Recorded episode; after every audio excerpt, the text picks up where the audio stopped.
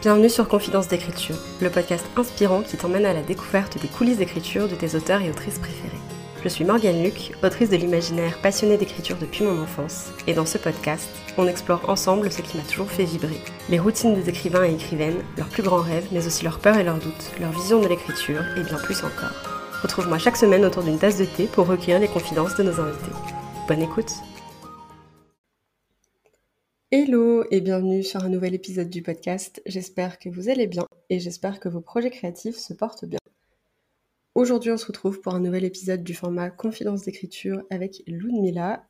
Avant de commencer un petit peu à papoter ensemble, ce que je vous propose, c'est d'aller boire un grand verre d'eau. D'habitude, je vous dis tout le temps, genre, si ça fait longtemps que vous n'avez pas bu, blablabla, là, on s'en fout. Même si vous avez bu il y a deux minutes, allez boire un verre d'eau, allez remplir votre bouteille. Il fait hyper chaud, c'est très très important. Prenez soin de vous, votre corps en a besoin et ça vous fera le plus grand bien. Lumila, sur cette magnifique interlude, merci beaucoup d'être avec nous. Comment ça va? Salut, euh, bah ça va très très bien. Je suis très contente d'être là. et en plus de ça, euh, comme je te le disais à l'instant, euh, je suis à Fontainebleau, dans le Vert, donc on ne pourrait être plus heureuse. Magnifique, tu es dans de parfaites dispositions pour te prêter à cette petite interview de confidence d'écriture. Est-ce que tu peux te présenter, s'il te plaît? Oui, je peux relever ce défi. Donc, euh, je m'appelle Ludmilla, on vient de le dire, et euh, j'ai 24 ans. Je suis actuellement au chômage, en train de faire une énième crise existentielle, mais euh, j'ai été diplômée en septembre 2022 d'un master de santé publique. Et puis, à côté de ça, j'ai beaucoup de passions différentes, et celle qui m'a amenée sur ce podcast, c'est l'écriture. Est-ce que tu peux nous parler brièvement du projet sur lequel tu es en train de travailler? Comme j'ai beaucoup de mal à me concentrer sur un seul projet, j'en ai plusieurs. Disons qu'en ce moment, sur mon compte Insta, je communique sur euh, mon roman contemporain À tire d'elle, qui est un one-shot euh, qui parle d'une jeune fille qui va découvrir qu'elle est enceinte, pas au bon moment et pas avec la bonne personne. Euh, donc ce projet, il est terminé. Euh, j'ai eu la grande fierté de l'imprimer. Il est dans ma bibliothèque maintenant. Euh, et puis sinon, je suis sur la réécriture d'une petite romance d'été qui est un peu un projet doudou. Et puis aussi un peu en catimini, je brainstorm sur une fantaisie. Voilà, donc euh, comme je disais, j'ai pas un seul projet.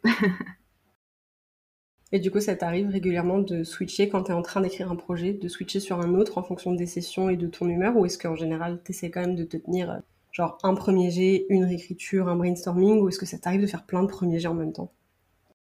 Euh, c'est vraiment en fonction du mood. J'ai beaucoup de mal à me tenir à un planning. J'en fais, j'aime beaucoup en faire, mais je ne m'y tiens pas. je fonctionne vraiment beaucoup à l'inspiration. Donc là, par exemple, vu que je suis un peu, on va dire, sur deux canaux différents, euh, actifs, on va dire, entre ma romance d'été et ma fantaisie, c'est un peu, voilà, en fonction du mood, je peux faire euh, les deux le même jour à la suite un le matin, un autre l'après-midi. Là, en ce moment, bah, vu que je suis dans la forêt euh, la plupart du temps, là, ces derniers jours, bah, c'est plutôt sur ma fantaisie que, je travaille. Ça me donne de l'inspiration. Ah, J'avoue, le mood un peu nature, je trouve que ça fonctionne bien avec la fantaisie, euh, où il y a beaucoup de, paysages un peu des fois euh, reculés, on va dire, genre sur des temps qui sont moins modernes. Il y a beaucoup de fantaisie un peu dans ce vibe-là. Et c'est vrai que d'être en pleine nature, ça isole vachement, ça fait du bien pour ça. Bah, en fait, c'est une fantaisie médiévale en plus. Enfin, je pense qu'on peut la mettre dans ce, dans ce registre-là. Donc, euh, ouais, j'aime beaucoup. Euh, ça m'évite aussi de devoir réfléchir sur la technologie de mon pays, donc euh, c'est très pratique. Est-ce que ça te va si on fait un petit jeu dans un premier temps pour un petit peu briser la glace, dit-elle alors qu'on se connaît déjà? Je vais te proposer plutôt ceci ou plutôt cela. Tu me dis un petit peu au fur et à mesure ce qui te vient comme réponse en premier, de quel côté tu te diriges plus. Est-ce que tu dirais que tu es plutôt architecte ou jardinière? Architecte. Est-ce que tu es plutôt thé, café ou complètement autre chose? Euh, Café. Putain, je pense que tu es la première à répondre café. C'est vrai? Je suis un alien parmi les écrivaines. Est-ce que tu es plutôt écriture en solo ou écriture en groupe? Cette question, elle te correspond bien en plus, vu que littéralement, on disait qu'on avait beaucoup écrit en groupe euh, dernièrement. Donc... Euh.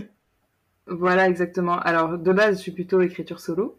Euh, mais j'ai pas de difficulté à écrire en groupe et ça me fait plaisir aussi. Donc euh, là, je les deux. Est-ce que tu es plutôt courte session d'écriture ou longue session d'écriture? Longue session d'écriture. J'arrive pas à rentrer dans le texte sinon. Combien de temps tu dirais il te faut à peu près euh, pour avoir une session d'écriture où tu te sens bien dans ton texte et tout? À partir d'une heure, c'est bien. Et le max que t'es fait, c'est quoi, tu penses? Waouh, une journée entière? Genre avec des pauses, mais t'étais à fond dans le texte. Pauses, manger, machin et tout, mais oui, oui. Et t'as pas l'impression des fois que ton cerveau il est un peu genre éteint sur certaines heures? Je sais que moi je suis pas très créative l'après-midi, tu vois, par exemple. Genre, toi ça te dérange pas? Euh, Bah si, si, il y a des moments où je suis plus productive que d'autres euh, et inversement, mais euh, bon, je pense que c'est une tendance qui a tendance à se résorber. Une tendance qui a tendance à se résorber sur les dernières années, mais quand j'étais ado, j'arrivais vraiment à être focus pendant toute la journée sur, sur mon texte. Ah, j'admire ça, putain, j'ai pas cette capacité de concentration. Ah mais ça c'était avant. Hein. Depuis, euh, depuis j'ai des petits, euh, des petites tendances euh, à l'hyperactivité. j'en sais rien. Mais enfin non diagnostiqué, j'en sais rien. Mais, mais en tout cas, j'ai plus de mal à me concentrer qu'avant. Et est-ce que tu dirais que tu es plutôt premier jet ou réécriture? Alors j'étais vraiment premier jet à 100%. Là, depuis quelques mois, je découvre les plaisirs de la réécriture. Le plaisir subtil de la réécriture. Ça me fait penser à ce livre l'art subtil de s'en foutre. Et là, c'est un peu pareil, genre l'art subtil de la réécriture. Exactement, ouais. Bah, c'est un peu ça, hein, parce qu'il faut, il faut de la subtilité, je pense, pour la réécriture. Donc, euh. Ouais, c'est pas le même euh, sentiment de d'accomplissement, on va dire. Sur un premier jet, t'as vraiment l'aspect euh, découverte, tu poses les mots, tu poses les bases, et c'est vraiment genre hyper intense, on va dire. Et la réécriture. Donc voilà, il y a des gens qui trouvent ça moins fun parce que bah, tout le gros du travail a déjà été fait et c'est les aspects un peu chiants qu'il faut rectifier et tout quoi. Mais Totalement. Bah, en fait, euh, c'est une, une, une, image pardon, que j'ai trouvée il y a quelques temps et qui continue à me paraître pertinente. Pour moi, ma manière de fonctionner, c'est que euh, le premier jet, c'est euh, je construis les fondations et les murs et le toit de la maison. Et la réécriture, je fais l'ameublement et la déco. J'aime bien l'image. Je l'ai jamais utilisée pour ça, mais je l'ai déjà utilisée pour dire, tu sais, des fois, tu es obligé de déconstruire une histoire pour des projets quand tu es plus jeune l'idée de base, elle est bonne, les fondations, elles sont bonnes, mais tout ce que tu avais mis dedans, ça va pas du tout. Il faut vraiment tout jeter. Bah, en fait, du coup, ça, correspond carrément aussi dans ce sens-là. J'aime bien. Bah, c'est intéressant parce qu'en fait, bon, peut-être qu'on pourrait y revenir plus tard, mais vu que j'écris à la fois du contemporain et de la fantaisie, euh, je constate que c'est pas du tout les mêmes processus. Et euh, la fantaisie, parfois, il faut peut-être que je casse un mur ou deux pour filer la métaphore. tu dirais que tu as tendance à mettre plus de choses dans tes projets de fantaisie tu as genre plus d'éléments qui des fois vont pas ensemble et es obligé de faire des gros changements parce qu'en fait c'est trop ambitieux par rapport à ce que tu veux faire en fait. Euh. Ouais, c'est sûr. Bah, en fait, euh, je sais qu'il y a des gens qui ont des difficultés à écrire du contemporain. Moi, en fait, le contemporain c'est facile entre guillemets pour moi parce que je raconte, euh, je me base sur la vie de tous les jours et j'explore des thématiques qui me posent question, qui me sont importantes, etc. Donc en fait, ça vient assez simplement. Alors que la fantaisie, bah, faut que j'invente un monde entier. Donc évidemment, il y a énormément de facteurs à prendre en compte. Et même si je me suis améliorée en travail de préparation, euh, je continue à découvrir des choses en cours de route qui forcément viennent euh, tout fiche par terre. Il faut tout reprendre depuis le début. J'ai beaucoup cet aspect-là aussi. Euh, enfin, moi, j'écris plutôt de l'imaginaire du coup, mais au premier jet, je suis incapable de tout prévoir. Et du coup, au fur et à mesure que j'écris, je découvre des trucs. Et à chaque fois, la réécriture, c'est un chantier conséquent. Enfin, Genre pour te dire frontière numérique, j'ai rien gardé du premier jet. J'ai repris aucun mot. Je savais que ça allait pas passer en fait, et du coup j'ai tout refait parce qu'il y avait tellement de choses. Au fur et à mesure que j'écrivais le premier jet, j'étais là. Ah ouais, en fait ça, ça va pas du tout. Il faut absolument que je creuse. Il faut absolument que ça, ça dégage. Donc je vois un peu ce truc-là de dire, euh, c'est pas mal de chantier la réécriture sur l'imaginaire, je trouve. Totalement, ouais. Bah, c'est exactement ce que je suis en train de voir avec euh, bah, les différents projets. Mon contemporain, donc Attire sur lequel je communique euh, sur Insta, et euh, La Lagune, ma romance euh, contemporaine. C'est deux projets sur lesquels j'ai eu à réécrire quelques chapitres en entier, mais franchement, sur 50 euh, chapitres, il y en a eu quoi 3 ou 4, tu vois. Et les autres, c'est vraiment juste du remaniement et de, du fignolage, quoi. Alors que ma fantaisie, dont je te parle là, celle sur laquelle je brainstorm, en fait, il y a un premier jet qui existe et je sais déjà qu'il y a quasiment rien qui va rester. C'est ça qui me fait flipper aussi. Mais, mais ouais, c'est pas du tout le même, le même niveau de travail. Et c'est marrant parce qu'on n'a pas forcément tous la même réaction. Je sais que moi, tout ce qui est imaginaire, ça me vient beaucoup plus facilement et je trouve que c'est plus simple pour moi de l'appréhender. Mais de l'autre côté, euh, je trouve le contemporain plus difficile parce que tu as des cases très précises.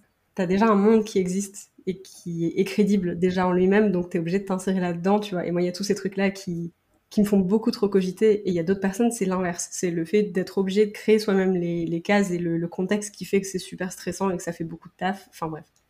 je trouve ça génial de voir que toi en plus tu fais les deux. Du coup, tu as vraiment la comparaison de ce qui est le plus facile, on va dire, pour le moment pour toi et, et les trucs sur lesquels peut-être tu galères, même si c'est pas forcément le mot, je pense, mais disons que tu expérimentes plus. Si, si, on peut dire que c'est une galère. Mais du coup, pour, euh, pour le contexte, je suis de base une grosse lectrice de fantasy. Enfin, j'ai commencé avec la SFFF et j'ai continué avec la SFFF. Enfin, le contemporain s'est invité après dans mes lectures. Et du coup, c'est vraiment mon grand fantasme d'avoir un jour euh, écrit une saga monumentale de fantasy. Enfin, voilà. Mais pour l'instant, euh, la saga monumentale ne veut pas de moi. Les neuf tomes, c'est pas pour tout de suite. non, déjà le premier, ce serait bien. on va passer un peu dans une partie où on va parler de ta routine, de ton processus et tout ça. En ce moment, à quoi ça ressemble une session d'écriture pour toi? Alors en ce moment, du coup, on est sur de la réécriture depuis quelques temps, vu que j'en ai enchaîné deux. Déjà, euh, ma, routine d'écriture, que ce soit de l'écriture ou de la réécriture, il faut euh, que je sois dans des bonnes conditions physiques. Il faut pas que, euh, faut j'ai une bouteille d'eau à disposition, faut que j'ai pas faim, que je sois pas trop fatiguée, que je suis allée aux toilettes avant, enfin voilà, tu vois, et que je sois bien installée. Après, je peux m'installer à peu près où je veux, mais sur, euh, on va dire, sur du premier jet, vu que j'ai mon plan à côté, je sais où je vais. J'aime bien commencer un chapitre au début, terminer ma session sur euh, la fin d'un chapitre et commencer une session sur un nouveau chapitre. Et je sais à peu près où je suis euh, dans, mon, dans mon plan, donc voilà, j'ai peut-être un peu cogité en amont avant de commencer à écrire sur quoi je vais me mettre. Et sinon, bah, du coup, en ce moment, bah, c'est pas vraiment commun pour moi parce que j'ai pas trop l'habitude de la réécriture de base. Et euh, en ce moment, bah, euh, je juste j'ouvre mon document là où je m'étais arrêtée et je reprends mon texte petit à petit. Euh, sur Atirdel, j'avais j'avais ma base de bêta lecture. J'avais plusieurs bêta lectrices qui m'avaient fait des drives à côté, donc je reprenais petit à petit leurs leurs commentaires et en même temps moi-même je retravaillais. Enfin, en fait, je passe tout au peigne fin, je reprends phrase par phrase et tout. Et puis, euh, et puis voilà quoi. J'ai quelques petites notes aussi dans mon carnet de qu'est-ce que je veux euh, changer. Et je les coche petit à petit. Voilà. Il y a quoi dans ton, y a quoi dans ton carnet? Tu l'utilises pourquoi Alors déjà, j'ai deux carnets. Ça n'a pas vraiment de logique, mais euh, j'ai un carnet, on va dire global pour l'écriture en général. C'est-à-dire que dedans, j'ai des jolies pages de progression, de, avec des jolis points de, de différentes couleurs, premier G, deuxième G, enfin deuxième, euh, première écriture, machin et tout. Euh, j'ai des notes de brainstorming, j'ai mes plans, mes premiers jets de plans que je réécris ensuite euh, à l'ordinateur généralement, mais, mais quand je crée un nouveau projet, je fais d'abord mon plan à l'écrit, donc ça atterrit dans ce carnet-là. J'ai des pensées aussi par rapport à mes textes Parfois, j'ai envie de me consacrer à mon texte, mais j'ai pas envie d'être sur mon texte. Du coup, j'écris à propos de mon texte, comment je me sens par rapport à là où j'en suis et tout. Et du coup, euh, ça a atterri là-dedans aussi. Quoi d'autre? Bah après, il y a aussi des choses. Euh, j'ai commencé dans ce nouveau carnet parce que j'ai commencé un nouveau carnet en 2023. Voilà, c'est un grand moment. Euh, j'ai mis aussi du coup ma, mes lectures et mes avancements de bêta lecture. Donc j'ai décidé de fusionner les deux. Et puis donc je disais que j'ai deux carnets parce que j'ai aussi un carnet spécifiquement dédié à ce projet de fantasy, le fameux euh, sur lequel je suis en ce moment, parce que j'ai vraiment beaucoup de choses à traiter dedans et je voulais pas parasiter mon carnet un peu général avec euh, ce projet. Ce deuxième carnet-là, il existe depuis euh, deux ans et il est rempli aux deux tiers. T'as pas forcément fait de carnet dédié pour Atirdel par exemple Non, parce que comme je te dis, en fait, le contemporain, j'ai moins besoin de en fait, j'ai juste à faire un plan concrètement euh, pour mes contemporains. Donc en fait, euh, ça me prend euh, cinq pages. J'aime trop le fait que tu aies deux carnets et que tu mettes des annotations de ce que tu penses, tu vois, genre des, des, réflexions et des pensées et tout par rapport à tes ressentis à toi. Je trouve ça tellement intéressant de pouvoir revenir sur cette trace-là de ton process. Parce que souvent, une fois qu'on a fini d'écrire, on oublie un peu comment on s'est senti au fur et à mesure. Tu gardes juste bah, un souvenir global de comment s'est passé le projet, donc si c'était plutôt bien, si c'était plutôt difficile, machin et tout. Et t'as plus les petits trucs que t'as pensé au fur et à mesure que tu les as pensés, et je trouve ça trop fun d'avoir une, trace de ça. Ouais, alors euh, là peut-être que je vais m'épancher, parce que ça me donne envie de parler un peu de mon rapport à l'écriture. Bah, en fait, du coup, j'écris des romans, mais l'écriture de base, pour moi, c'est aussi juste un moyen de... En fait, c'est un médium pour euh, m'aider à réfléchir depuis toujours. Euh, parce que j'ai pas uniquement écrit des romans. En ce moment, c'est ma manière de m'exprimer euh, principalement à l'écrit. Mais en fait, L'écrit, c'est un médium de pensée au même titre que l'oral ou juste la pensée immatérielle, quoi, pour moi. C'est un moyen aussi pour moi de marquer le temps. C'est très important pour moi de saisir le, enfin, de saisir dans le sens de percevoir le temps qui passe. Et l'écriture, c'est un moyen vraiment utile pour ça, pour moi. Peu importe ce que j'écris d'ailleurs. Et donc, c'est pour ça que j'y réagissais, parce que c'est vraiment ça, en fait, quand tu dis euh, garder une trace de comment je me sentais par rapport à mes différents projets, bah, c'est ça. Et puis après, ça me permet aussi, euh, enfin, le fait d'écrire sur comment je me sens vis-à-vis de mes projets, ça me permet aussi d'avancer dans ce ressenti-là et peut-être d'aller euh, vers une résolution de blocage ou de trucs comme ça que je pourrais avoir. Je pense que c'est hyper remotivant aussi quand tu, ouais, quand tu bloques un peu et que tu as des passages à vide de pouvoir mettre des mots là-dessus, j'ai l'impression que ça te connecte à ton projet et à l'amour que tu as pour le projet parce que tu poses vraiment le doigt sur bah, là où on galère, mais en même temps, genre, j'ai quand même envie de le faire et du coup, ça, je sais pas, je trouve que c'est vachement motivant de le voir comme ça aussi. Complètement. Bah, c'est, t'as tout à fait résumé le, le pourquoi de je fais ça. Est-ce que tu relis tes propres pensées des fois pendant le processus ou est-ce que tu laisses ça dormir et tu te dis euh, juste c'est posé, t'en es libéré et un jour peut-être que tu reviendras dessus mais dans dix ans quoi? Euh, ça m'arrive de relire, enfin c'est pas une, je me dis pas maintenant je vais relire, mais euh, parfois je le feuillette et je tombe dessus, je suis en mode ah oui. ouais, donc même toi tu peux voir ta progression, on va dire euh, en six mois, un peu toutes les réflexions qui sont passées et où t'en es maintenant.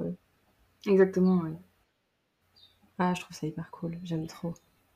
Moi j'ai une très mauvaise mémoire, donc pour le coup tout ce qui est pas écrit, je, ça me revient pas forcément je suis pas toujours capable de, ramener des trucs à la surface moi-même. Et du coup, j'aime bien avoir des traces écrites parce que justement, ça m'aide à, à, me souvenir un peu. D'où le podcast, côté vachement cathartique, on va dire, de savoir aussi que je pose des mots sur des choses dont je ne me serais pas forcément souvenu si je l'avais pas dit. C'est là, c'est ce que je te disais avec euh, le fait que moi j'ai besoin de marquer le temps. C'est pareil, c'est que j'ai une mauvaise perception du temps qui passe pareil, la, mémoire. Euh, encore les souvenirs anciens, ça va, mais les souvenirs récents, j'ai beaucoup de mal. Et, euh, du coup, ça m'aide énormément aussi. Euh. J'ai une question un peu fourbe, genre, est-ce que tu dirais que cette perception du temps qui est un peu, on va dire, genre, un peu en décalage, est-ce que tu dirais que tu t'en es déjà servi pour un de tes personnages? Est-ce que des fois tu te rends compte que dans la temporalité de tes romans, tu sais pas exactement combien de temps s'est passé, ce genre de truc? Parce que moi, je me suis rendu compte que, genre, je suis toujours incapable de dire pour la temporalité de mes romans, parce qu'en fait, genre, mes personnages n'ont pas de perception du temps non plus. ah ouais? Attends, pour moi, il y a deux questions dans ta question, parce que moi, en fait, je me fais un emploi du temps, enfin un emploi du temps, non, mais je, note le, temps qui passe entre les différentes scènes. Genre, par exemple, pour Atirdel, j'ai jamais dit vraiment qu'il y avait un calendrier, enfin, dans le texte, il apparaît pas, mais moi, dans mon plan, j'ai un calendrier. Par contre, au niveau des personnages, la perception du temps qui passe, je suis pas sûre que ce soit évident, ni dans un sens, ni dans l'autre. J'ai pas vraiment mis l'accent dessus. T'écris où en général? À quoi ça ressemble euh, ton petit coin d'écriture? Est-ce que t'as un coin d'écriture déjà? Parce que j'ai l'impression que t'écris un peu partout. Ouais, je suis un peu euh, portative. C'est une belle ironie, étant donné que je suis très grande, donc euh, je suis toujours portative. Mais non, non, bah sinon, non, en fait, j'aime bien écrire tant que je suis en position quasiment allongée, c'est-à-dire gros patapouf, c'est très bien. Donc je peux écrire dans mon lit, dans le canapé. Et puis sinon, je peux écrire à table de temps en temps quand vraiment c'est une scène importante et sérieuse. Est-ce que tu écris en musique ou pas du tout? J'ai souvenir qu'aux Imaginales, on a écrit un peu ensemble euh, à l'appartement et genre, je me crois qu'on avait tout un casque, mais du coup, je sais pas si le casque de tout le monde fonctionne en permanence ou si là on l'avait juste pour se couper des autres, genre. Parce qu'on est des grosses asociales. mais euh, non, alors du coup, pour répondre à ta question, je les deux. Euh, je me suis fait regarder comme une grosse alien par certaines euh, des copines, mais, mais j'ai pas besoin forcément d'écrire en musique. Je peux écrire dans le silence. D'ailleurs, parfois, ça m'aide.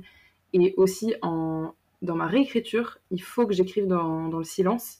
Parce que pour lire mon propre texte, et lire euh, un livre avec de la musique, il n'y a pas de souci, mais lire mon propre texte avec de la musique, ça me distrait et j'arrive pas à, faire.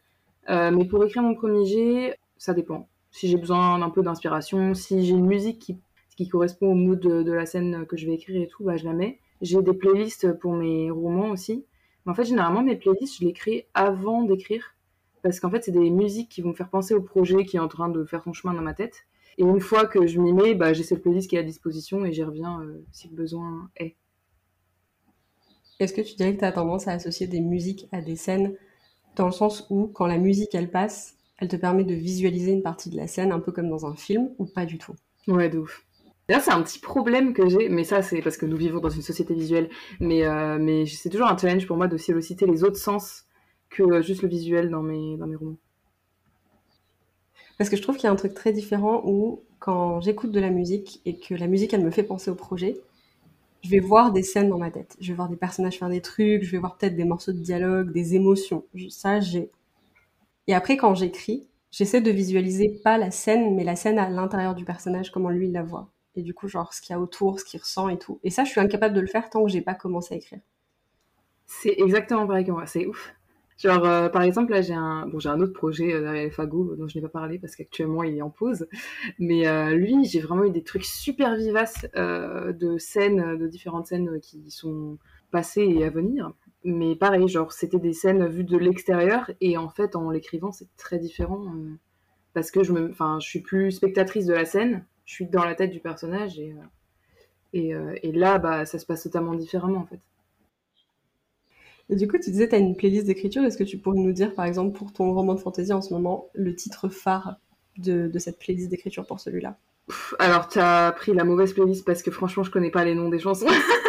Donc, j'ai pris vraiment genre Celtic Collection de Adrian Von Ziegler. Euh, j'ai pris euh, la, playlist de euh, Outlander. J'ai détesté la série. Je suis désolée pour ceux qui adorent, mais j'ai beaucoup aimé la, la bande son, donc je l'utilise. Mais sinon, et puis, non, sinon, je pourrais dire euh, Everything Matters de euh, Aurora. Parce que j'ai terminé le premier jet sur euh, l'album d'Aurora en boucle, The Gods We Can Touch. Est-ce que tu dirais que tu t'es déjà surprise en train d'écrire, enfin, à faire des trucs un peu bizarres? Genre, est-ce que ça t'arrive des fois de, de mimer des scènes, de regarder dans le vide, de froncer les sourcils, de jouer tes dialogues Genre, t'as déjà remarqué ce genre de truc à propos de toi ou pas du tout? Oui, j'ai déjà remarqué. Alors, le, regard dans le vide, euh, oui, de ouf. Enfin, pour réfléchir, pour m'imaginer le truc et tout. Enfin, en fait, d'une manière générale, j'ai tendance à avoir beaucoup le, regard dans le vide parce que je m'égare beaucoup dans mes pensées. Et puis, sinon, ouais, je me suis surprise. Euh, j'ai remarqué ça il y a pas si longtemps que ça que euh, je reproduis les expressions faciales de mes personnages. Donc, comme tu disais, froncer les sourcils, sourire avoir l'air triste ou l'air concerné, voilà. Par contre, les dialogues, pas du tout. Genre, euh, je sais qu'il y a des gens qui se les, qui se les disent. Moi, je me souviens de. Alors, je, sais que, je crois que c'était une vidéo de Clara Hérault où elle disait que quand elle était au volant de, son, de sa voiture, elle, se, elle parlait les dialogues, tu vois. Et j'ai trouvé ça. C'est vrai Mais c'est dingue Moi, je serais incapable de le faire. Je pense que c'est parce que j'ai jamais fait de théâtre ou quoi. Du coup, ça me gêne énormément de lire mes propres répliques. Genre, euh, à l'écrit, je suis en mode yes, ça passe. Et dès que j'essaie de les faire un peu à l'oral, je suis en mode c'est horriblement cringe je suis une enfant de théâtre et quand je lis et que j'ai un personnage préféré, je lis toutes ses répliques à voix Je joue toutes ses répliques, tout le temps. Ah, waouh Alors ouais, j'en suis vraiment incapable. Et, euh, et, même, genre, lire même, ma, même lire ma narration euh, à voix haute, euh, ça, me, ça me gêne. Genre, je sais qu'il y a des gens qui recommandent de, de, pour la réécriture de lire à voix haute pour entendre comment ça passe et tout. Je le fais vraiment en situation de crise, quand vraiment je suis sur une phrase et je suis en mode, mais je ne comprends pas ce qui bloque Est-ce que tu as une petite voix dans ta tête quand tu lis ou pas? C'est pas clair pour moi. Euh, un peu parce que j'ai pas mal travaillé. Euh, enfin, j'étais en études littéraires. Enfin, j'étais en bac littéraire. On va pas partir sur nos grands chevaux. Et du coup, on a beaucoup étudié de poésie. Donc euh, forcément, ça développe aussi la tendance à, faire attention à la phonétique et tout. Et donc parfois, je, je, me rends compte que je teste la phonétique dans ma tête. Mais sinon, c'est pas genre, elle est pas prédominante cette petite voix. Ce que j'allais dire, si tu as une petite voix dans ta tête, il y a aussi ce truc des fois où elle fonctionne tellement bien que tu es capable d'entendre la rythmique de tes phrases sans avoir besoin de les dire à voix haute, tu vois. Ah oui, ouais, non, c'est pas à ce moment-là. C'est vrai, je suis en train de réfléchir, euh, vu que je fais pas mal de bêta lecture ces derniers temps, je me rends compte qu'il y a des phrases que je lis dans, en bêta lecture où je suis en mode Oh, il y a vraiment trop de en et de i. du coup, ça m'arrivait de faire des petits commentaires en mode Là, t'as vraiment trop de récurrence euh, d'un son en fait. Dans mes propres textes, ça me choque pas. Du coup, je manque peut-être de, réflexion sur mes propres écrits. non, mais c'est marrant euh, que tu aies une sensibilité par rapport à ça. Et du coup, parlant de ça, euh, tu disais, j'ai pas forcément euh, ce recul-là, on va dire, phonétiquement par rapport à mes propres textes, mais est-ce que quand tu te relis, quand tu te relis, ça t'arrive quand même de, de voir des mots et des expressions que tu utilises trop souvent et tu te dis, putain, encore, c'est pas possible, qu'est-ce que ça fout là? Euh, je déteste euh, les répétitions dans les textes et pourtant j'en fais énormément, vraiment, vraiment. que ce soit au niveau des... En fait, pour tout, genre, euh, c'est terrible. Que ce soit les structures de phrases, que ce soit les mots, que ce soit les catégories de mots, genre... Euh, euh Mimoun, elle avait relevé dans Attire d'elle les adverbes en ment, précipitamment, nanan, tout ça. Mais j'en ai plein, vraiment, mais j'ai fait que ça. Et du coup, bah, j'en ai viré énormément. Maintenant, j'ai un trauma profond. je les évite à tout prix maintenant. C'est genre la personne pas du tout modérée. Est-ce que tu arrives quand même à écrire tes premiers jets sans faire trop attention à ça? Ou est-ce que du coup, ça te force aussi à avoir un œil un peu de correction par rapport à ce défaut-là, on va dire? Ouais, alors moi, je suis pas du tout team euh, premier jet vomi. Euh, j'essaie d'avoir le premier jet le plus propre possible. Genre, par exemple, je laisse aucun trou euh, dans mes textes, j'écris tout dans l'ordre aussi. voilà, et, du coup, bah, la partie forme joue aussi. Genre, j'essaie vraiment d'avoir des phrases jolies, tout ça. Bon, ça n'évite pas que je fasse beaucoup de répétitions. Mais j'essaie d'avoir un, œil critique. Et puis, je me relis un peu vite fait, surtout sur les, premiers chapitres. Euh, je les relis beaucoup, tout ça. On en parlait un peu en off tout à l'heure. Tu me disais qu'en ce moment, euh, tu voyais pas mal d'autres euh, autoristes et des copains autoristes pour écrire, pour papoter et tout ça. Est-ce que tu dirais que tu as réussi à trouver tes, tes confidents, confidentes d'écriture, des personnes à qui tu peux parler de tes projets, je dirais pas que j'ai trouvé ce genre de personne parce qu'en fait, j'ai pas vraiment recherché.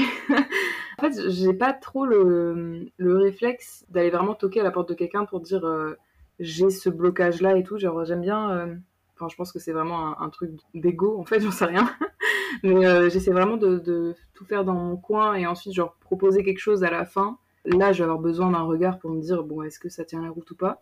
La personne avec qui je discute le plus de mes projets, enfin les personnes avec qui je discute le plus de mes projets, c'est euh, et euh, Morgane de Morgane de Livre, qui est absolument adorable. Genre, elle me pose régulièrement des questions sur mes projets. Genre, j'ai même pas besoin de lui parler. Elle vient me voir, elle me fait Ah, en fait Du coup, euh, parce qu'en fait, moi, sinon, j'ai peur de faire chier les gens. Genre, euh, je sais pas. je me dis, attends, parce que si je me lance dans un brainstorming, t'en as pour 15 vocaux, quoi. Donc, je ne vais pas imposer ça à la personne. En vrai, je comprends parce que genre mon premier confident d'écriture, c'est mon frère, et c'est notamment parce que je sais que comme on est du même sang, il a pas le choix, il est obligé de me supporter. c'est ça, voilà, il y, a un totem euh, d'immunité, genre, enfin de non-immunité du coup pour lui, c'est l'inverse. Bah ouais, lui se fait un peu avoir, mais. Euh.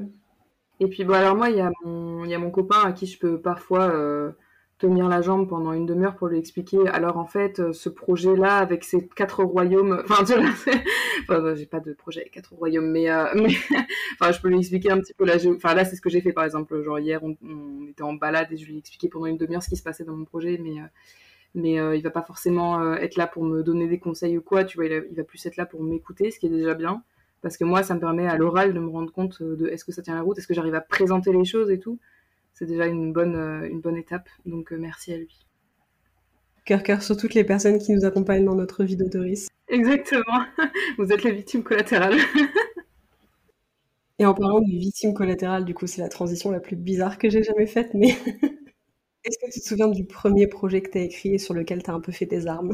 Ah oui, la victime, ouais. Alors, il y a, on va dire, il y avait le prototype qui était, euh, je sais plus, je crois que c'était une prof de français en CE2 ou en CM1 qui, nous a dit euh, venez, on va dans la salle informatique et écrivez un, début de texte. J'avais fait une espèce de mix entre la guerre des clans et une saga que j'adore qui s'appelle Chronique des temps obscurs. Et le héros était un louveteau, parce que les loups, c'est extrêmement stylé. et ce truc a fait genre deux pages, je pense. Mais c'est la première fois que j'ai vraiment eu le processus d'écrire. Et je me suis dit, oh, c'est stylé, tu vois. Et après ça, je sais plus exactement comment les choses se sont faites, mais pas longtemps après, je me suis lancée dans mon premier vrai roman qui s'appelait les dons du destin. J'avais 9 ans, hein, je pense. Et ça parlait, enfin, c'était une espèce de fanfiction entre genre euh, Naruto, Avatar le dernier maître de l'air, enfin, un truc vraiment genre. Euh, Pandora Hearts aussi, il y avait une inspiration. Enfin, bref, euh, je regardais beaucoup d'animés quand j'étais, quand j'avais cet âge-là, donc. Voilà. Et, en vrai, ça m'a tenu longtemps. J'ai écrit une cinquantaine ou une soixantaine de chapitres à la main. Franchement, je suis restée longtemps dessus, 2-3 hein. ans, je pense. Ouais, et puis t'étais jeune à la base quand t'as commencé, donc euh, c'est ouf que ça t'ait tenu aussi longtemps, quoi. Ouais, et surtout que ça avait vraiment, euh, j'avais vraiment aucune idée de la direction que je prenais. Vraiment, je me laissais porter par le flot. Euh. Et tu te souviens si tu l'as terminé, ce truc-là, ou si juste un jour tu t'es arrêté parce que tu étais comme ça? Je me suis arrêtée un jour parce que c'était comme ça. En fait, concrètement, j'ai jamais terminé un projet avant il y a deux ans, je crois. Donc j'ai eu le temps de commencer beaucoup de projets en... faut que je fasse le calcul, en 12 ans. Comment est-ce que tu as géré après Du coup, tu as écrit plein de, projets que tu n'as pas terminés. À quel moment est-ce que tu t'es dit, genre, celui-là, je vais le finir? Je vais le mener à terme, je veux vraiment faire un truc? Alors, je sais plus exactement pourquoi je me suis dit que ce serait celui-là et pas un autre. Et je me souviens plus exactement du moment où le ras-le-bol est arrivé, mais parce que c'était vraiment un ras-le-bol de pas réussir à finir mes premiers jets. En fait, je pense que c'était lié à, bon, c'est un peu plus, ça touche à la vie un peu plus en général, mais j'avais une perception de moi-même qui n'arrivait pas à mener les choses à bout. Et du coup, euh, le fait de ne pas réussir à terminer un projet, c'était, ça alimentait beaucoup cette euh, impression-là. Et je me suis accrochée pendant 8 ans à un one-shot de contemporain. Enfin, vraiment, le truc, euh, c'était pas le truc le plus ambitieux de ma vie, mais, mais c'était un peu le projet où je m'étais focus dessus. Et je l'ai mené jusqu'à 90 000 mots, je crois. Et il me restait 15 chapitres avant la fin. J'avais déjà fait genre 3 réécritures, un truc comme ça. Et je me suis dit, ça me correspond plus. Et du coup, je me suis mise sur un autre projet. Alors que je m'étais promis de pas recommencer un autre projet avant d'avoir fini celui-là et tout. Mais en fait, juste, je sais pas, genre, il y a eu un moment où j'étais en mode, bon, euh, j'en ai marre de ce projet-là, là. Je me mets sur un autre, j'ai un, une espèce de double page, là, qui traîne dans mes dossiers. Euh. Et c'est celui-là que j'ai terminé, en fait. Que j'ai écrit en six mois. Alors que, tu vois, l'autre, ça faisait huit ans que j'étais dessus, quoi. Je pense qu'en fait, il y a un moment où tu atteins la maturité, euh, où je sais pas, tu as le déclic. Pour moi, c'est vraiment un déclic en fait. Terminer un premier jet, c'est euh, un peu genre le graal inaccessible tant que tu l'as pas fait. Et une fois que tu l'as fait, bah, tu sais le faire. Et bah, en fait, je pense que j'étais prête à avoir ce déclic-là. Mais comme je me raccrochais à un projet qui me correspondait plus vraiment, parce que j'avais commencé, j'avais 14 ans et j'en étais encore là, j'avais 20 ans, c'était juste, il fallait me mettre sur un projet qui, qui correspondait plus à, à ma maturité du moment, quoi à la base, tu t'étais dit, genre, ouais, il faut absolument pas que je dévie. Et au final, t'as changé d'avis en disant, genre, là, je sens que là, tout de suite, maintenant, genre, oui, c'était mon projet à la base, mais là, si je change pas, j'y arriverai pas. Tu vois, genre. C'est ce truc, des fois, de s'écouter malgré les limites et les trucs qu'on essaie de se poser, tu vois. On essaie de, faire un cadre. Et il y a un moment, bah, juste le cadre, il fonctionne pas et il faut quand même en sortir malgré tout ce qu'on s'était dit. Et genre, c'est aussi ça qui fait du bien, quoi. Exactement. Bah, c'est pour ça que je te dis que moi, je fonctionne beaucoup à l'inspiration c'est que euh, me donner des contraintes, un cadre, tout ça, ça peut m'aider, mais ce sera jamais le truc déterminant. Moi, ça va vraiment être l'élan intérieur qui va toujours euh, fonctionner avant tout. Après, je pense que quand je me suis lancée euh, dans ce projet en question que j'ai terminé, j'avais pas du tout pour l'idée que j'allais terminer. En fait, je me suis juste lancée sans réfléchir. Et au bout d'un moment, ça venait, ça venait, et je me disais, ah tiens, je vais peut-être le terminer. J'y croyais pas vraiment jusqu'au moment où j'ai vraiment écrit fin. mais, mais du coup, voilà, c'est comme ça que ça s'est fait, quoi je me suis pas posé trop de questions. Comment tu t'es sentie au moment où tu as mis fin pour la première fois? Je pense que, bah, comme tous les trucs qu'on anticipe beaucoup, on a l'impression que ça va être une espèce de feu d'artifice, euh, nan, et tout, tu vois. Mais en fait, euh, pas trop, bah, c'est plutôt une espèce de, vague, genre, euh, ça fait et c'est fini, c'est cool, tu vois. Mais en fait, il y avait quand même un cadre un peu joli parce que euh, il était genre une heure et demie du mat, mon mec s'était endormi à côté de moi, j'avais euh, genre euh, j'avais des chansons de Kaigo, sais des trucs super genre, emotional dans les oreilles, j'écris fin et mode ah. voilà donc c'était quand même euh, c'était quand même cool. Mais mais voilà, enfin c'était pas le le truc genre ma vie a changé. Enfin quand même comme je te disais, j'avais cette perception de moi-même où j'arrivais pas à terminer les choses. pas aller au bout des choses et le fait de terminer ce premier roman ça a beaucoup amélioré cette perception là de moi-même. Est-ce que tu dirais qu'il y a des, des autoristes qui t'ont, inspiré ou qui t'inspirent maintenant dans, dans l'écriture, dans ta carrière, dans la façon dont tu vois les choses? Ouais, forcément. Disons que dans un premier temps, c'était en tant que lectrice. mes romans préférés sont souvent écrits par les autoristes préférés, ou pas d'ailleurs, mais euh, parce que je m'intéressais très peu aux autoristes en fait. Je m'intéressais euh, aux histoires, mais il y a des gens dont j'adore les livres, euh, je connais pas leur gueule quoi. Limite, euh, je connais leur nom, mais c'est tout, tu vois. Et ça a changé avec euh, Bookstagram et Booktube. Moi, j'ai découvert ça en été 2021 avec Clara Hero, justement. C'était la toute première personne que j'ai vraiment euh, découverte de ce, cet univers-là. Et du coup, il y a des gens qui m'inspirent maintenant, mais plutôt côté autorice. En tant qu'autorice, ils m'inspirent, mais plus, enfin, moins en tant que lectrice, tu vois. Effectivement, il y a un truc, je trouve, par rapport à ça. Il y a un cap aussi, tu vois quand tu commences à écrire et quand tu commences à vouloir euh, faire partie du milieu et tout. Mais il y a un peu ce truc où euh, il y a un moment où tu conscientises le fait qu'il y a des gens qui ont écrit les livres que tu as lus et que toi aussi c'est ce que tu veux faire, tu vois, genre. Bah, je vais être obligée de citer comme à peu près 100%, euh, enfin non, allez, j'ai 95% des gens qui écrivent Pierre Bottero, moi il m'a beaucoup, c'était genre une grosse claque. Parce qu'en fait, Pierre Bottero, ça a été la première fois que. Parce que je lisais déjà beaucoup à l'époque, mais euh, j'ai découvert, j'avais 13 ans, je pense. Et j'écrivais déjà, du coup. Et c'était la première fois que je me suis dit, waouh, ce texte est beau. C'est pas juste genre cette histoire apprenante euh, et tout ça, c'était vraiment ce texte est beau. Et du coup, ça a déclenché quelque chose dans mon écriture aussi, où j'ai commencé à faire attention à la manière dont j'écrivais et tout ça. Est-ce qu'il y a un livre publié que tu aurais rêvé d'écrire? Genre, on parle de Pierre Bottero, mais c'est peut-être pas forcément ses livres à lui, mais. J'ai déjà eu cette euh, sensation, mais elle a jamais vraiment duré. Je pense que la passe miroir m'a fait un peu cet effet-là. Enfin, en fait, ça me fait l'effet pour des films ou des séries aussi. Il y a des choses où je me dis, ah, j'aurais trop, trop aimé avoir cette idée-là, tu vois. D'ailleurs, souvent, ça m'inspire des idées qu'ensuite je me dis, bon, alors faut que je les détourne un petit peu à ma sauce, sinon ça va être trop cramé que c'est une fanfiction. Mais sinon, euh, là, comme ça, il a... enfin, je sais que ça m'a déjà arrivé, mais j'ai aucun titre qui m'est vraiment resté en tête. Donc je suis désolée, cette réponse est décevante. Non, t'inquiète, t'inquiète. Des fois, c'est des trucs qui marquent et des fois, c'est plus passager, donc il n'y a pas de souci. Ma question préférée, ça serait quoi ton plus grand rêve d'autrice? Spontanément, évidemment, je dirais ce serait la publication. Mais en fait, pour moi, c'est euh, plus vraiment un rêve, c'est une ambition en fait d'être euh, d'être publié. Disons que le comment dire, le fantasme de quand j'étais enfant, c'était de trouver mon livre dans une librairie, comme euh, à peu près tout le monde d'ailleurs. Hein, mais euh, voilà, c'est vraiment spécifiquement ce sentiment-là que, que je recherche. Après, il y a un autre rêve qui est un peu plus. Enfin, pour moi, c'est vraiment un rêve dans le sens où, pour l'instant, je vois pas vraiment d'étape pour l'atteindre. Ce serait que mes, mes romans soient traduits spécifiquement en allemand parce que en fait j'ai de la famille allemande et du coup j'aimerais bien qu'ils puissent euh, les lire. Potentiellement le truc qui serait encore mieux que de voir ton livre dans une librairie, ce serait de voir ton livre à l'étranger dans une librairie en plus, tu vois. Ça ce serait le ultime fantasme. et ce serait super cool en plus parce qu'on a souvent pas du tout les mêmes euh, couvertures en fonction des pays dans lesquels les livres sont vendus aussi et des marchés et tout ça. Du coup, je trouve que ça doit être ouf de pouvoir avoir plusieurs éditions de ton bouquin en fonction du public cible euh, et de marketingment ce qui fonctionne à l'étranger. Enfin, de ouf. Genre, tu pourrais faire une collection de tes propres livres, t'imagines Voilà, je viens de développer un nouveau life goal moi aussi, tiens. Bah, on le partage, tiens.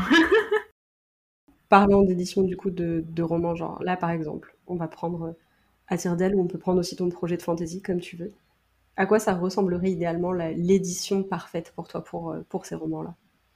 J'avoue que j'ai pas euh, des ambitions de fou. J'ai pas. En fait, je je me projette pas jusqu'à avoir l'objet papier dans les mains, j'en sais rien. Je pense que j'aimerais surtout avoir une bonne promotion, enfin que l'équipe d'édition y croit et qu'il y ait vraiment un, peu de, bruit autour, quoi. Spécifiquement sur l'objet édition, j'avoue que en fait je suis pas une énorme cliente de tout ce qui est euh, hardback, euh, goodies, tout ça. Enfin, je trouve ça super joli, mais moi-même j'en achète pas forcément. Ce qui importe en fait, euh, bon ça va être ultra nul comme réponse, mais pour moi ce qui importe c'est surtout ce qu'il y a dedans. Euh, du coup, j'avoue, j'ai pas non plus des ambitions de, fou malade, même si ce serait genre, ce serait euh, euh, the cherry on the cake. Et puis non, sinon en vrai, genre j'aimerais bien, évidemment, enfin maintenant que j'ai enchaîné beaucoup de salons là ces derniers temps et tout, c'est sûr que ce serait trop fou de pouvoir faire un ou plusieurs salons, de pouvoir faire une dédicace et tout ça. Enfin, voilà. Moi, je pense que ce serait plutôt ça qui me donnerait envie. On en avait parlé de ça avec Yelena par rapport au fait justement de ce qu'il a, euh, enfin, ce qui compte, c'est ce qu'il y a à l'intérieur du livre, c'est pas forcément l'objet livre en lui-même.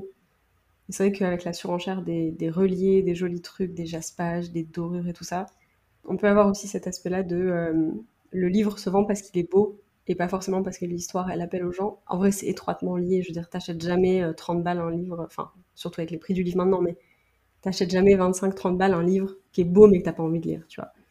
C'est vrai que c'est étroitement lié, mais il y a aussi un peu ce sentiment particulier où euh, il y a des gens moi qui m'ont demandé déjà si j'allais restocker l'édition collector de Frontières numériques parce que euh, l'a trouvé plus jolie et genre bah ouais je suis d'accord mais du coup non parce que financièrement je peux pas la restocker.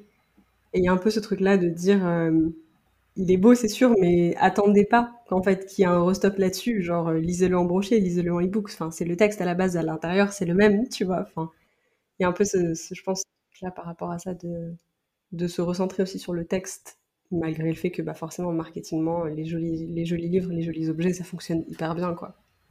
Mais en fait, euh, alors là, ça va faire vraiment vieille gris, je pense. Mais limite, maintenant, tu vois, quand il y a un, roman qui est vraiment super beau, machin et tout, genre, limite, je me méfie un petit peu du, de la hype, tu vois, que ça peut créer. Parce que je me dis, bah, si ça se trouve, c'est vraiment genre un truc, oh mon dieu, euh, l'objet brillant, machin et tout. Et en fait, si ça se trouve, euh, bah, le texte à l'intérieur pas non plus. Euh, enfin, c'est pas qu'il est nul, tu vois, mais il est peut-être pas. Peut-être que je vais me laisser tenter parce que, tout... enfin, parce que je trouve magnifique, mais en fait, au final, le texte ne m'intéresse pas tant que ça à l'intérieur ou quoi.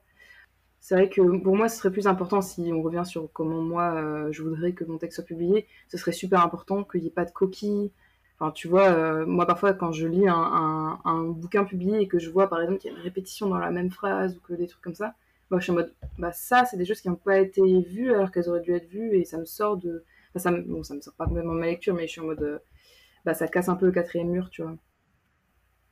Et du coup on va transitionner sur une partie un peu plus introspection si c'est ok pour toi. C'est ok pour moi. Lequel de tes personnages te ressemble le plus, tu penses? Je pense que celle qui me ressemble le plus, ou plutôt qui me ressemblait le plus, c'est ma toute première protagoniste euh, du, roman que j'ai terminé, enfin du premier roman que j'ai terminé, donc qui s'appelle Abigail, de son doux prénom. Et au niveau du tempérament, de l'apparence physique et tout ça, j'ai vraiment fait un, j'ai clairement fait euh, un transfert. C'était volontaire et tout ça, mais en fait, ce qui était intéressant, c'est de voir qu'en fait, finalement, elle s'est affranchie de ça. C'est-à-dire que j'avais fait une fiche personnage assez vague. Et en fait, elle a pris les traits qui étaient peut-être les plus éloignés de moi. C'est ceux-là qui se sont le plus amplifiés. Donc, euh, c'était intéressant. Mais de base, l'idée, c'était vraiment de prendre, euh, en fait, moi sur certains aspects de moi, en fait. Mais parce que j'ai pas tout traité. J'ai traité ce qui était important pour moi à ce moment-là. Et, voilà. Et euh, je pense que maintenant, bah maintenant, forcément, moi, j'ai avancé alors qu'elle, elle est restée dans son livre. Donc, donc on se ressemble moins. C'est trop intéressant ça, j'aime bien la réflexion. Euh, elle est restée dans son livre, donc forcément maintenant on est différentes, j'aime beaucoup. mais en fait, c'est juste pour moi, c'est connecté à une discussion qu'on avait, euh, qu'on a déjà eu plusieurs fois, mais qu'on avait notamment ce week-end euh, sur quand est-ce qu'on termine, quand est-ce qu'on sait qu'on a terminé un livre. Et je crois que c'était avec Sacha qu'on était assez d'accord pour dire que il faut accepter que un roman, il correspond à une version de nous à un moment donné. Du coup, il faut juste accepter que le livre va pas nous accompagner euh, va pas continuer à évoluer tout au long de notre évolution à nous en tant qu'autoriste. Ton roman que tu as écrit en 2021, c'est euh, comment toi tu voyais les choses euh, et comment t'écrivais en 2021. Et puis celui en 2023, bah, ce sera comment toi tu vois les choses en 2023.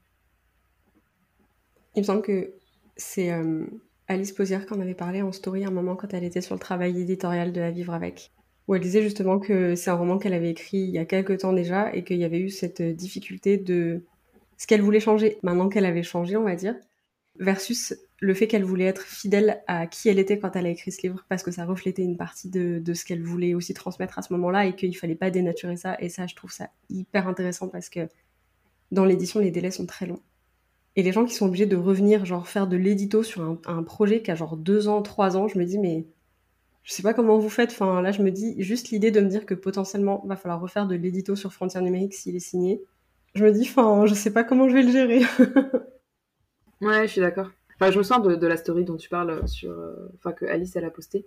Typiquement, euh, dans, dans la peau, la structure même du texte, les tropes qui sont utilisés, tout ça, c'est des choses que j'utiliserai plus aujourd'hui. Ça avait du sens pour moi à ce moment-là et j'ai kiffé l'écrire comme ça et tout ça. Et en fait, c'est même plus que ça. Genre, le texte, il a cette identité pour moi, je voudrais pas le changer. Genre, pour te donner un exemple concret, il y a le trope du bad boy. Genre maintenant, tu vois, je suis en mode caca popo, le bad boy, tu vois. Mais dans la peau, il a été écrit comme ça et euh, il changera pas. Enfin, je vais pas, je vais pas refaire dans la peau sans le trope du bad boy parce que sinon, bah, mon personnage il, disparaît et c'est en fait c'est juste plus le même livre en fait. Donc en fait, autant écrire un autre livre si je veux raconter autre chose. Mais c'est vrai que là, si je devais, euh, admettons, si je devais avoir une réponse positive pour dans la peau parce qu'il y a des soumissions que c'est encore en cours, les gouttes de sueur, tu vois, parce que effectivement, je sais pas comment je vais, euh, je vais faire, euh, je vais faire pour euh, ne pas cringer devant certains trucs. mais bon, c'est comme ça. Et puis il y a aussi un peu le, fait de d'être aussi bienveillante avec bah, les versions de nous qui, ont vécu dans le passé, tu vois. Des fois, c'est un peu presque de l'autocensure de dire ah bah ça, ça me fait cringer moi, moi maintenant, mais genre oui, mais à l'époque, ce truc-là, tu l'as écrit, il y avait une raison, tu vois, et c'est aussi bien de respecter ça des fois en fait, c'est plutôt sain de constater qu'on a évolué, qu'il y a des choses qu'on fait plus comme avant, qu'on fait mieux qu'avant. Genre là, dernièrement, je me suis un peu, euh, j'ai redécouvert genre euh, tous les textes parce que j'étais euh, sur des forums RPG, je sais pas si tu vois ce que c'est. Enfin, c'est des forums d'écriture en gros. Et j'ai re... j'ai déterré des vieux textes et tout. Je me oh tiens, il y a ça C'est 50 documents Word Et en fait, genre, j'ai relu et déjà, j'écrivais pas en justifié. j'écrivais pas en tiré quadratin. Et il y a plein de choses genre où je me dis oh ça va pas du tout. Et après il y a d'autres trucs aussi où je me dis bah oh c'est joli. Il y avait des belles images tu vois y avait euh, donc en fait euh, pour moi j'aime bien revenir vers euh, vers ce que j'ai produit parce que bah, déjà ça me permet de me rappeler la version de moi d'avant et je trouve ça toujours intéressant de garder des traces de qui on était avant et tout et pour voir ce qui est encore aujourd'hui ce qui n'est plus et tout. Et puis, c'est une manière d'apprécier aussi des choses qu'on savait déjà faire en fait à l'époque. C'est quoi le meilleur conseil d'écriture qu'on t'ait donné? Bah en fait, je sais pas trop répondre parce que j'ai découvert vraiment le concept de conseil d'écriture très tard avec euh, un Bookstar en fait. Donc ça fait deux ans. Alors que du coup j'écris depuis 15 euh, ans. Euh, donc j'ai écrit pendant la majorité du temps sans conseil d'écriture vraiment écrit noir sur blanc quoi. Et je me suis vraiment euh, fait ma plume, fait mon style et tout ça euh, sans en avoir besoin. Donc c'est vrai qu'en fait, les conseils d'écriture, quand je les ai découverts, j'étais plus là en mode euh, Ah oui, c'est vrai, je fais comme ça. Ou Ah, je fais pas comme ça, mais j'aime bien comment je fais en fait. donc j'ai pas vraiment ressenti de besoin de m'appuyer dessus. Par contre, il y a vraiment un truc qui m'a marqué, c'est quand j'ai découvert les vlogs écriture d'Estelle. Elle a une manière tellement particulière de parler de son écriture en fait, j'ai découvert avec elle que euh, l'écriture, ça pouvait être, bon, pour résumer, euh, l'écriture thérapie, en fait, mais juste en fait que l'écriture, ça pouvait être quelque chose de euh, où tu mets beaucoup de toi dedans consciemment. Parce qu'en fait, moi, ça peut être, ça peut peut-être paraître chelou.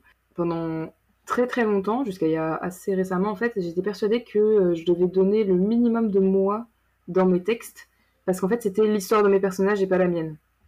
Donc, je m'étais pas très peu de souvenirs j'essayais vraiment de me mettre dans les bottes de mon personnage, tu vois, et, un minimum possible euh, dans mes propres bottes, en fait. Et je pense que c'est vraiment avec euh, les vlogs d'Estelle que je me suis dit, mais en fait, euh, je peux procéder autrement à Tirdel sans l'exemple. Alors, je dis pas que c'est Estelle qui a provoqué à Tirdel, mais disons que je pense que je me suis j'ai accepté d'écrire à Tirdel notamment parce que j'ai compris que en fait, je pouvais mettre beaucoup de moi en fait dans un texte, et ça pouvait être un exutoire euh, et, que ça pouvait être tout aussi intéressant en fait. Et du coup, ça va un peu aller avec euh, la question que je voulais te poser après, la dernière chose que tu as apprise en termes d'écriture ou de ta vie d'autrice? Je pense que c'est euh, les premiers jets, c'est bien. les, les, textes bien finalisés, c'est mieux. je pense que c'est ça que j'ai appris en rapport avec ce que je disais au début sur le fait que je redoutais la réécriture et en fait, bah, ça va. Et surtout, c'est quand même profondément satisfaisant d'avoir un texte fini, quoi. Qu'est-ce que tu dirais qui a été le plus grand, le plus grand obstacle, j'allais faire une liaison qui n'existe pas, le plus grand obstacle que tu as surmonté dans ton parcours d'écriture ou d'autrice? Euh, bah, je vais être très classique. Désolée pour euh, cette réponse banale. Je pense que c'est vraiment juste d'avoir réussi à terminer un roman. Pour moi, c'était le plus grand obstacle et j'y suis parvenue. Et maintenant, je me sens pousser des ailes depuis je me sens plus depuis que j'ai terminé des romans.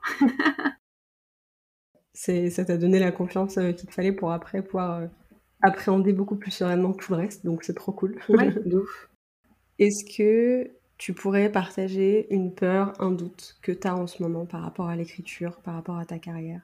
Donc déjà, il y a ce dont on discutait ce week-end et dont on a discuté plusieurs fois déjà sur euh, la difficulté pour moi de représenter correctement différents types de vécus. Euh, parce que, comme on en discutait, moi j'ai grandi dans un milieu social quand même relativement homogène. Je me sens pas forcément de, raconter des vécus qui sont pas les miens et qui sont pas ceux de mes proches non plus en fait. J'essaie d'être la plus représentative possible, mais en fait, je n'ai pas non plus envie de, de, faire étalage, de regarder tout ce qui existe dans notre société. je suis un peu dans un entre-deux, quoi. Et puis, il y a un autre questionnement que j'ai, enfin, une peur, je sais pas, c'est un peu moins construit parce que c'est un peu plus embryonnaire dans ma tête encore. Mais euh, en fait, euh, j'ai l'impression que jusqu'à présent, j'arrive à, j'arrive à décrire ce qui se passe à la surface de moi. j'arrive à écrire sur ce qui se passe, on va dire, à la surface de moi.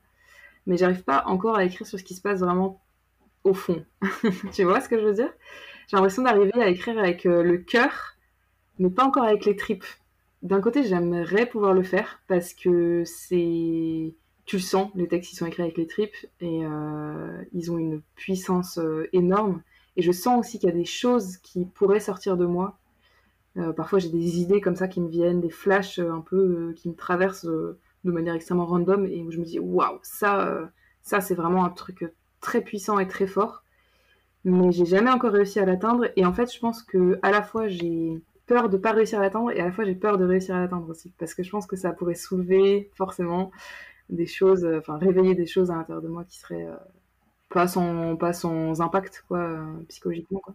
Donc voilà. C'est difficile de, comment? C'est difficile de porter une émotion qui est vachement crue. Enfin, le mot que j'ai en anglais c'est raw. Genre une émotion vraiment genre puissante, vive sur tout un projet. Mais en général, à lire, effectivement, tu te prends un peu une claque. Je sais que. Je, je sais pas. Je pense qu'il y a une charge émotionnelle dans ce genre de bouquin qui doit être vachement difficile à, porter aussi pour la personne qui écrit. Parce que comme tu dis, c'est pas sans c'est pas sans conséquence dans ta vie quand tu sors vraiment quelque chose d'aussi loin et j'ai beaucoup ce truc là aussi où genre en général j'ai des thématiques que je sais que je vais aborder et après je me rends compte plus tard que j'ai abordé des débuts de trucs qui me travaillent et que j'ai pas encore conscientisé à ce moment-là. Et je trouve qu'il y a quelque chose de très fort quand tu sors tes tripes comme ça quand t'écris parce que tu conscientises quelque chose que tu es en train d'écrire. Je me souviens de, des différents questionnements que tu avais partagés, enfin des prises de conscience plutôt que tu avais partagées sur euh, LRDM, que tu t'étais rendu compte qu'en fait c'était pas du tout euh, les thématiques, euh, enfin que qu'en fait les thématiques dont tu voulais parler c'était pas du tout celles de base en fait, et que du coup tu as un peu repensé tout ton projet là-dessus. Et ça, moi, ça m'arrive aussi, hein, on en avait parlé, de, de, me rendre compte vraiment à mi-chemin ou même à la fin du premier jet ou même pendant la réécriture. En fait, c'est de ça que je voulais parler. il y a ça. Mais en fait, moi, il y a là ce dont je, te parlais tout à l'heure. Pour moi, c'est un, une, autre démarche encore, en fait. C'est vraiment, parfois, il y a des euh, choses, vraiment des. Bon, c'est plutôt sur des choses assez noires, en fait, quand même. Des, des choses vraiment euh, qui, qui, provoquent des émotions un peu. Euh, un peu, je sais pas comment dire, genre pour moi c'est un peu un océan, tu vois, où, c'est vraiment genre les, les, tréfonds, tu vois, où t'as des mouvements, euh, enfin on va dire les mouvements profonds de la mer dont t'as pas forcément conscience, mais qui en fait t'influencent énormément. Ce que j'aimerais pouvoir faire, mais d'un autre côté ce qui m'effraie, c'est de les regarder en face, tu vois, de dire ok, ça c'est le truc qui, qui est vraiment enfoui au fond de moi et je vais le sortir à la surface et je vais en parler. C'est ça en fait. Et du coup, c'est un processus conscient en fait, de dire je vais extraire ce truc de moi et je vais le traiter pendant un roman entier ou un texte entier, tu vois. C'est un peu euh, un défi que j'aimerais me lancer un jour, mais euh, qui me. Voilà, comme je te disais, j'ai peur de me lancer et j'ai peur de pas me lancer. Là, on est vraiment sur un aspect très euh, comparable à la thérapie, tu vois. Ah oui, ouf, ouais. Le truc d'être obligé d'aller creuser plus profond que ce que tu penses et de ramener des trucs à la surface. Ouais, voilà. Donc ça, c'est un truc. Bon, évidemment, c'est euh, du coup, ça dépasse le simple cadre de l'écriture, mais en fait, euh, pas tant que ça, parce que l'écriture. Euh, enfin, pour moi, c'est vraiment. Tu peux pas écrire sans mettre de ta psyché dedans. C'est comme genre les gens qui disent que ils écrivent des personnages sans inspiration externe. À chaque fois, je suis en mode comment c'est possible? Je ne te crois pas. je suis désolée pour les gens euh, qui, qui disent qu'ils n'ont pas d'inspiration. Je viens de remettre en question leurs leur paroles. Mais euh, bah, pour moi, c'est, tu peux peux pas écrire sans inspiration parce que tu écris forcément sur ton vécu, tes ressentis profonds. Et comme, comme on disait, euh, les thématiques que tu abordes ne sont jamais indépendantes de ce qui t'anime profondément et, ce qui te questionne ou ce qui te fait peur ou je sais pas quoi. Donc l'écriture est toujours connectée à, à, la thérapie pour moi, d'une mère ou d'une autre, de près ou de loin. On a déjà un peu abordé ce truc-là tout à l'heure quand on nous parlait de ton rapport à l'écriture, mais qu'est-ce que l'écriture, ça représente pour toi? Bah, Comme je disais, en fait, c'est un médium, euh, c'est un médium pour penser. Pour penser et pour vivre, en fait, parce que, enfin, pour vivre dans le sens, euh, comme on disait, genre, euh, emmagasiner les souvenirs et tout ça, et comprendre qu'est-ce qui s'est passé, comprendre comment je pense et tout, parce que, en fait, j'ai aussi. En fait, on m'a offert mon premier journal intime quand j'avais 6 ans, et j'ai tout de suite adhéré à ce support et je l'utilise encore aujourd'hui. Alors ce n'est plus le même journal intime, mais c'est environ le huitième, mais, euh, mais euh, du coup j'utilise toujours euh, ce médium-là. Alors évidemment plus de la même manière que quand j'avais 6 ans, mais ça me permet, enfin c'est un moyen pour moi de, de, raconter ce qui s'est passé, enfin d'écrire ce qui s'est passé, pour ne pas l'oublier, et aussi de, quand le besoin s'en fait ressentir, d'aller un peu plus sur bah, comment je me sens en ce moment, faire le point un peu et tout. Donc en fait, ça a toujours été un moyen pour moi de. Enfin, un médium, voilà, pour penser et pour ressentir, on va dire. Et puis, euh, l'écriture de romans et d'histoires plus spécifiquement, c'est important. En fait, c'est important, voilà. C'est pas. Disons que l'écriture, c'est pas ma vie, mais c'est un truc très important dans ma vie. J'ai plein d'autres passions, j'ai plein d'autres centres d'intérêt et tout, mais c'est vraiment. Euh, euh, j'y pense tous les jours, je m'y consacre quasiment tous les jours. Et en fait, genre, j'ai trop d'histoires à l'intérieur de moi qui ont besoin de sortir. Je crois qu'une fois, j'ai raconté, j'ai dit ça à, mon mec, je crois. En fait, l'écriture, c'est un peu pour moi un moyen de vivre toutes les vies que je suis frustrée de ne pas pouvoir vivre. je trouve ça frustrant de pouvoir vivre, enfin de ne vivre qu'une vie. C'est nul. Genre, attends, euh, il y a tellement d'infinité de possibles et chaque micro-choix que je fais, ça m'oriente sur une voie plutôt que sur une autre. Écrire, ça me permet de compenser un petit peu cette frustration en vivant, en me mettant dans la peau d'autres gens et et en explorant d'autres univers, etc. Pour conclure, est-ce que tu pourrais nous lire la dernière phrase que tu as écrite? Vu que je suis en réécriture, donc c'est pas vraiment une phrase que j'ai écrite, mais disons que c'est celle que j'ai. C'est la dernière phrase sur laquelle je suis repassée. C'est la fin d'un chapitre, c'est la fin du, chapitre 18 de La Lagune, ma romance euh, d'été. Donc c'est du point de vue de Marjorie, qui est un des trois euh, protagonistes et narratrices qui dit Tandis qu'il s'éloignait, je fermais les yeux, aussi bien sur l'horizon que sur le tsunami de complications qui allait bientôt se jeter sur moi. Le conflit. On adore. Le conflit, exactement. Oui, c'est un personnage très conflictuel parce que elle porte toujours un masque et elle est beaucoup sur euh, la défensive. Voilà. On lui fait un gros câlin. C'est tout à fait ce dont elle a besoin. Trop bien. Bah écoute, merci beaucoup d'être venu et d'avoir partagé tout ça. C'était hyper intéressant. J'ai adoré papoter avec toi et en découvrir un peu plus euh, sur ton process et tes réflexions. C'est vrai que on parle déjà de pas mal de trucs, nous, euh, par rapport à l'écriture, euh, dans notre conversation ou dans notre groupe un peu de potes qu'on a en commun. Et c'est vrai que c'est toujours un plaisir à chaque fois de pouvoir aller dans l'introspection et dans les questionnements et les réflexions qu'on partage. C'était parfait de pouvoir le faire en live comme ça. Donc merci beaucoup d'avoir accepté de venir. C'était très très cool. Bah, plaisir partagé. Vraiment, euh, merci à toi aussi. Enfin, franchement, déjà, je trouve ça trop cool d'écouter ton podcast toujours. Et je sais pas, c'est un petit fantasme qui se réalise d'avoir moi aussi euh, ma présence dessus. et, euh, et, ouais, genre parler du sens de la vie avec toi. C'est au point que vu qu'il y a beaucoup de Morgane sur le Bookstagram Game, quand je parle de Morgane à mon mec, il faut toujours que je raconte, enfin que j'explique, c'est Morgane question existentielle avec qui je parle. Merde, j'ai une étiquette. ah, t'as l'étiquette frontière numérique ou épinal aussi. bon, ça va, c'est que des étiquettes sympas en vrai. Merci de nous avoir accompagnés tout au long de cet épisode, j'espère qu'il t'a plu. Tu peux retrouver les liens de nos invités dans les notes de l'épisode et suivre le podcast sur Instagram à confidence d'écriture pour découvrir toujours plus d'auteurs et d'autrices inspirantes. N'hésite pas à soutenir le podcast en lui laissant une note sur ta plateforme d'écoute Quant à nous, on se retrouve tous les lundis et tous les jeudis pour un nouvel épisode. Et en attendant, bonne écriture.